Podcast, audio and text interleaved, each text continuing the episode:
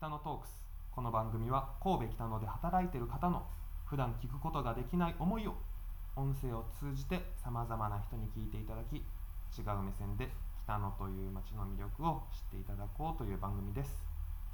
第47回ボリューム3本日も有限会社ビーズロットをご紹介します。有限会社ビーズロットの取締役諏訪健二さんです。よろしくお願いします。前回ははい、こちら有限会社ビーズロットでうん、1年だけと決めてたはい、期間がそうですね。しんどかった期間が終わり、ねはい、続けることを決。意したっていう話を聞いてたんですけど、はい。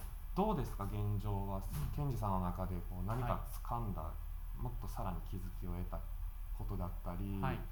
もうビーズロットに関してのうんお話っはい、ていうのうん、をうん、聞けたらいいかなと思うんですけど、はい、そうですね。まあ。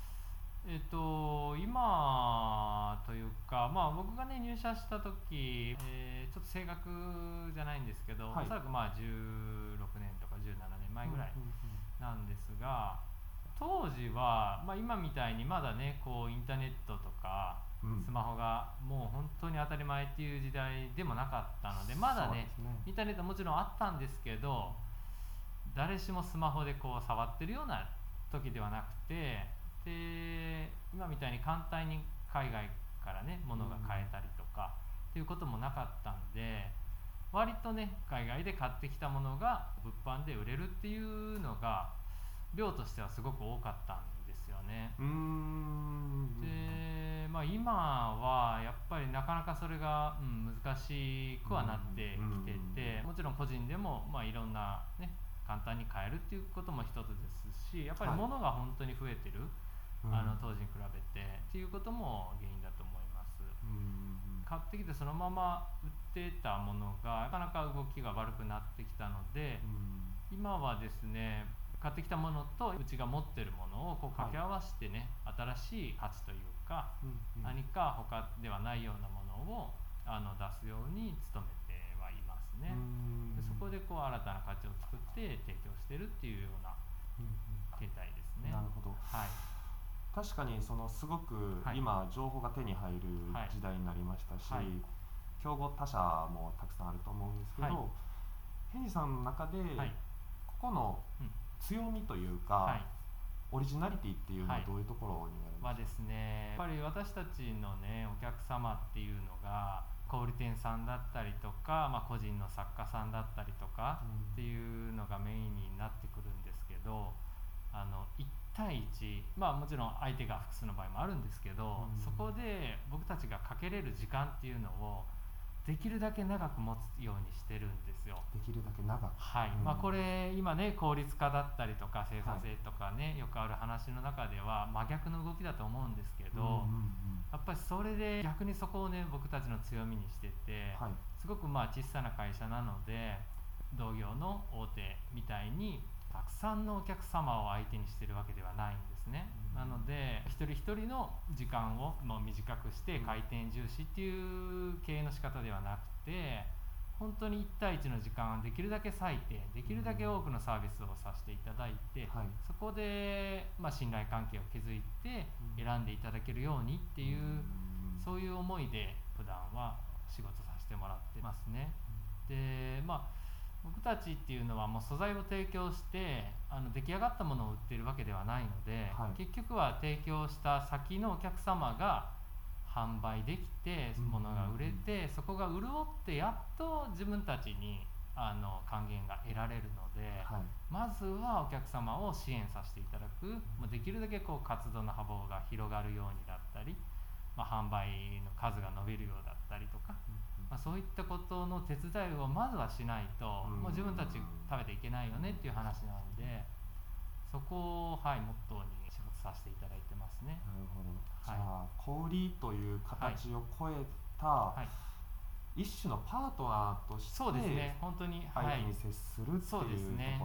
はい。うんうん。いろんな人がおられますけども。そうですね。はい、ただやっぱりまあ自分がうん。お客様の立場だったら、逆の立場だったらこうされると嬉しいなとか、うん。こう判断するよなとかはい。っていうのを踏んで相手が喜んでもらえるようにっていうことをね、うん。あの常に考えてサービスを提供させていただくっていうことをしていますね。実際にはい。その取り組みっていうのは、はい。具体的に言うとはい。どういった取り組みを、まあ、さっき言ったように簡単にこう話を終わらせれない。うん。他にもっとあのいい方法がないかだったりとかうん。お客さんの作業時間を省略してこっちができることを提案させてもらったりとか、まあ、例えば、えー、と写真撮影とかはい、もう商品撮影とかも個人で活動されてる作家さんうん中にはまあ苦手にされてる方もうんたくさんいらっしゃるので,、そういった方たちには僕たちが写真撮ってそれを使っていただいたりとか。あそういう撮影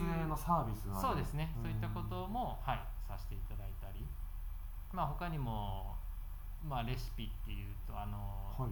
作り方とかアクセサリーの作り方ですね、まあ、説明書みたいなものがあるんですけど、はい。そういったものをこっちで作ってそれをお客様に提供させてもらったりとへーあそかんなんもされてるんですか？そうですね。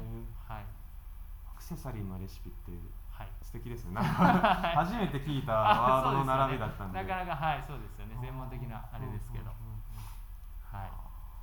まあ、何かなのでこう自分たちが役に立てることを、うん。はい、常にお客様に提供させていただくっていう、うん、うん形ですかね、うん。はい、今内装もはい。すごく以前とは大幅にそうですね。変更されて、はい。はい。いつでもお客様来は見てはい。買ってもらえるようにはなそうですね。整えていってる、まあうんこれが配信される頃には、はい。もう完全に整ってるそうですねのかなと思うんですけど、ここのお店の中で、はい。これは一押しなんでぜひ見ていってほしいっていうアイテムってありますか、はですね、まあ、2つぐらいああるんでるんですすか？どんどんなまず感じなんです一つはこのベネチアンビーズ。カラフルな。そうですね。これあのイタリアの、まあ、職人が一個一個手作りで作ってるガラスビーズで同じデザインでもやっぱり一個一個個体差があってそれこそ一点物なんですね。これいいですはいもちろんです。これベネチアンラメミルクオーバルなんですけど。はい。卵型の？そうですね楕円形のはい。形で、はい。ななんでしょうこの層というか、はいそうですね。綺麗ですね、はい確かに金箔とか。違いますね。違うんですよね。ラメが入ってたりとか金箔銀箔使われてたり。職人が一つ一つそうですね。これベネチアン系で言ったらどれぐらい、結構な量ですよね。そうですよ。あのかなり量は多いと思いますで結構ねこう扱われてる業者さんがはい。少なくなってきてるっていうのがあって。少なくなってきてる。はい。うーん。あのっていうのも数をね割と仕入れないといけなかったりするんですね。うんあの取引させていただこうと思うと向こうの工房から直接買うんですけど。なるほど。ちょっとロットそうロット数がの問題そうなんですよってことはい、多いのでもう手を引くっていうような業者さんが割と増えてきてて、でまあ、その中でもうちももう昔からずっとお付き合いさせていただいてる工房から取引させてもらってるんで、うんまあ、そこは別にロットとか変わらずこれまで同様できてるっていうのも一つ。うん。ただベネチアンは本当に好きな方はここのこの一角、はい。テーブル1台分なんですけど、はい。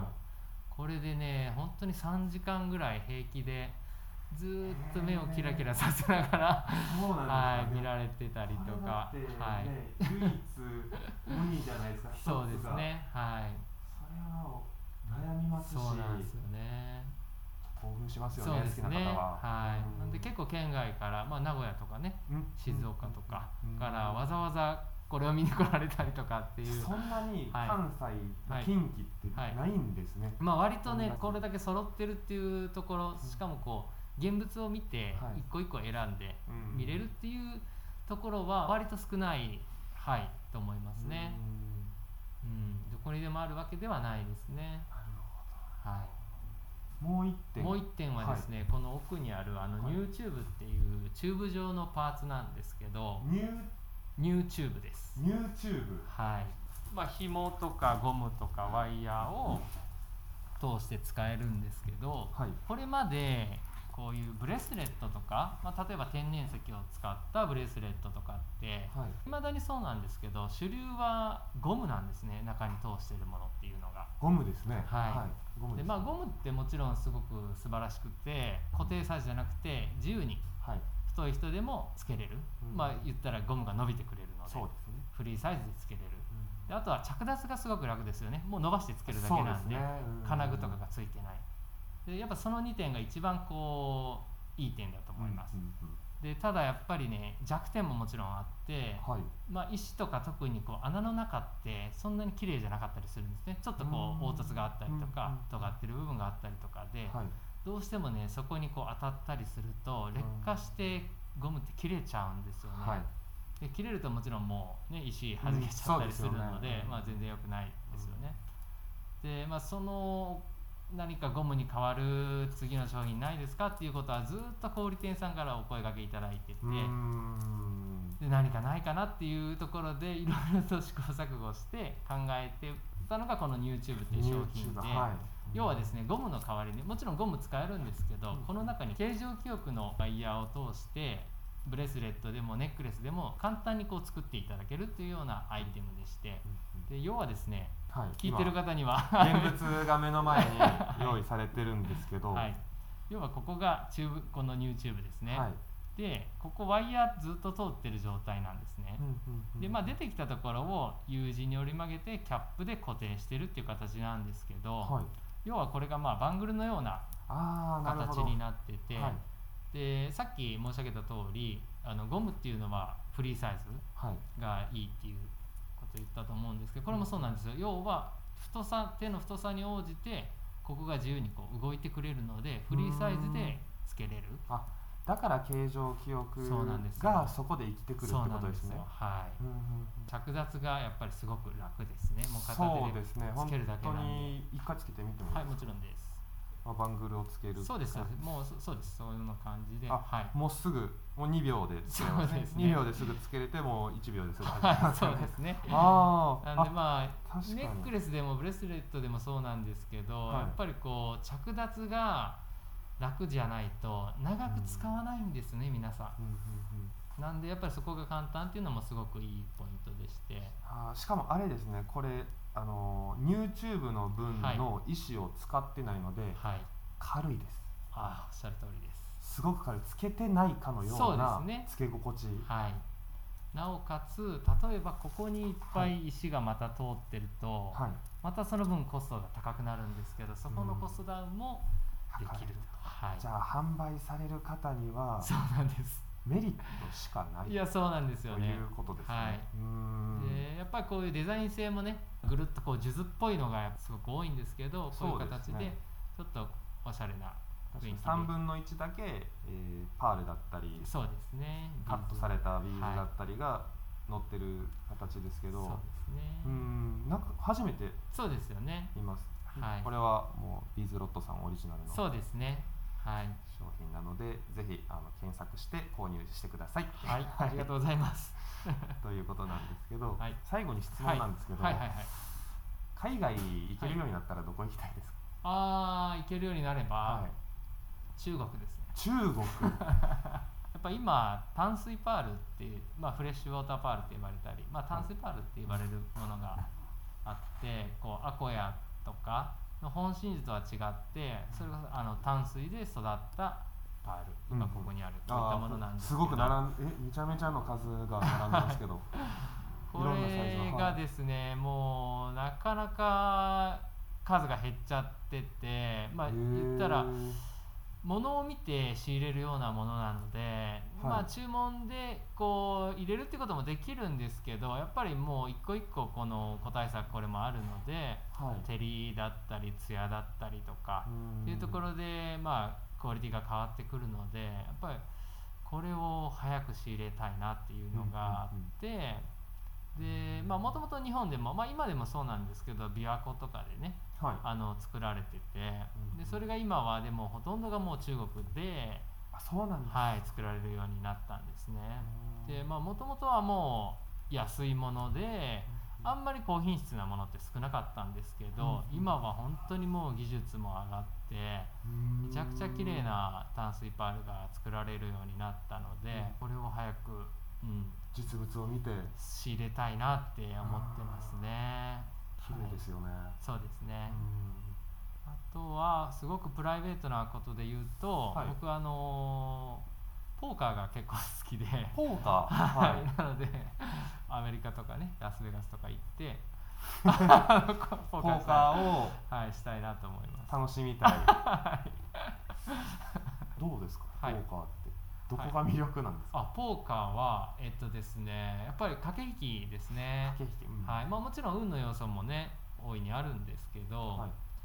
うん、そこの駆け引きが結局、えっとポーカーのルールってご存知ですか？詳しくは分からないので説明していただいてそうですね。あのいろいろルールあるんですけど、うん。僕があのメインでやってるテキサスホールデムっていうのは手札2枚と手札にまで場に共通のカード5枚。で合計7枚の中ではい。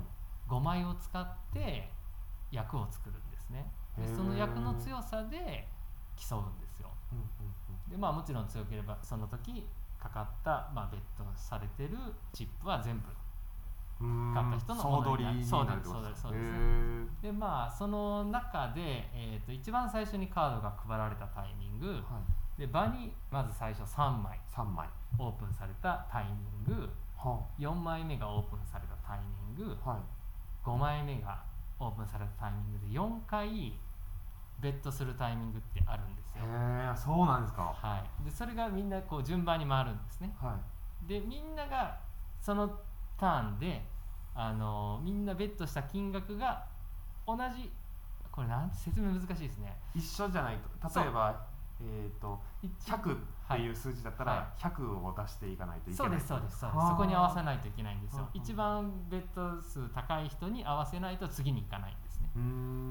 で、まあ、最終的に、まあ、そこの役の強さで競うんですけどその中に駆け引きがあって、へまあ、それが面白くて、ー4回もベットするタイミングはい、のあるゲームってなかなかないかもしれないですね。そうなイメージありますね。はい。一番最後まで行って場の5枚オープンになってで自分の手札もさらけ出すことをショーダウンって言うんですけど、うん。ショーダウン行くことの方が少ないですね。